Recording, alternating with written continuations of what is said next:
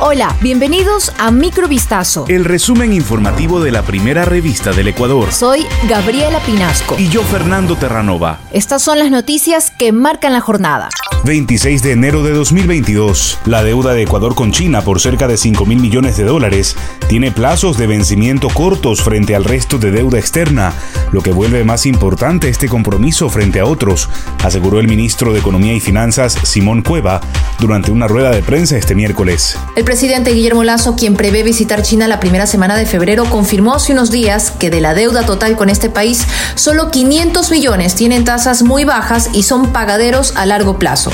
Por ello, el reto del gobierno de Ecuador es renegociar las condiciones de la deuda y separar el petróleo de los créditos con China. Cueva indicó textualmente, parte de la discusión con nuestros socios y amigos chinos es ver cómo encontramos soluciones razonables para mejorar las condiciones financieras y discutir el tema de la relación de la deuda financiera y la deuda de contratos comerciales y petroleros.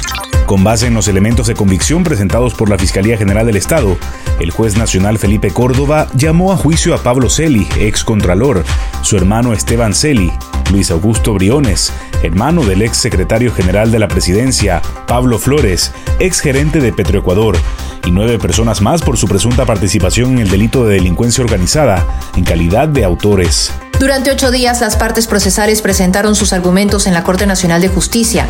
La fiscal general del Estado, Diana Salazar, sustentó su dictamen en los elementos de convicción recabados durante la instrucción fiscal en la etapa procesal, en la que se determinó que los procesados formaron un grupo organizado entre funcionarios de gobierno de alto nivel y varios colaboradores. Según investigación, entre 2017 y 2020, funcionarios públicos de nivel directivo afines a la empresa EP Petroecuador, Contraloría General del Estado y Secretaría Nacional de la Presidencia de la República, valiéndose de sus relaciones de amistad, confianza y parentesco, planificaron obtener beneficios económicos a través del desvanecimiento de glosas. La presidenta de la Asamblea Nacional, Guadalupe Llori, resolvió suspender el segundo debate del proyecto de ley sobre el aborto por violación para dar más tiempo a los legisladores para analizar la cuestión. Yori argumentó que los jefes de bancada consideran que los asambleístas deben contar con el tiempo necesario para el análisis y elaborar propuestas. El análisis sobre la nueva legislación se vio acompañado por un clima de gran expectación, al que se sumaron las declaraciones del presidente de la República, Guillermo Lazo, de que puede vetar el proyecto si excede el mandato de la Corte Constitucional.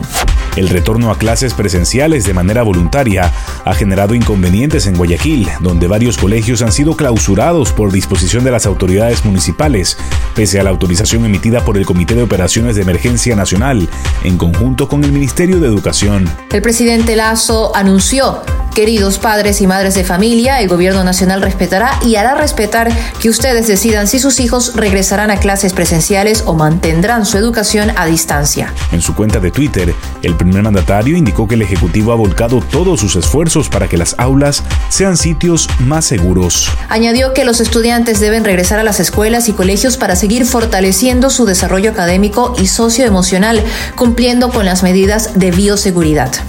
Pasadas las 9 de la noche del pasado martes, un hombre de nacionalidad peruana que tenía denuncias por varios crímenes en la región de Tumbes fue asesinado en el sector Aguas Verdes, Perú, bajo la modalidad de sicariato. El fallecido, identificado como Luis Ernesto Preciado Nole y también conocido como alias de PPK, estaba sentado en una silla, al parecer, cobrando cupos a los extranjeros ilegales en el cantón fronterizo cuando fue interceptado por unos hombres que llegaron en moto. Uno de los atacantes disparó contra el peruano de 25 años de edad y requerido por la Justicia Nacional del Perú por ser el presunto asesino de un integrante de la banda Los Bolongos. Por su parte, agentes de la Policía Ecuatoriana en la provincia de El Oro se dirigieron a la zona fronteriza para realizar un cruce de información con sus pares peruanos que a su vez iniciaron ya investigaciones. Esto fue Microvistazo. El resumen informativo de la primera revista del Ecuador. Volvemos mañana con más. Sigan pendientes a vistazo.com y a nuestras redes sociales.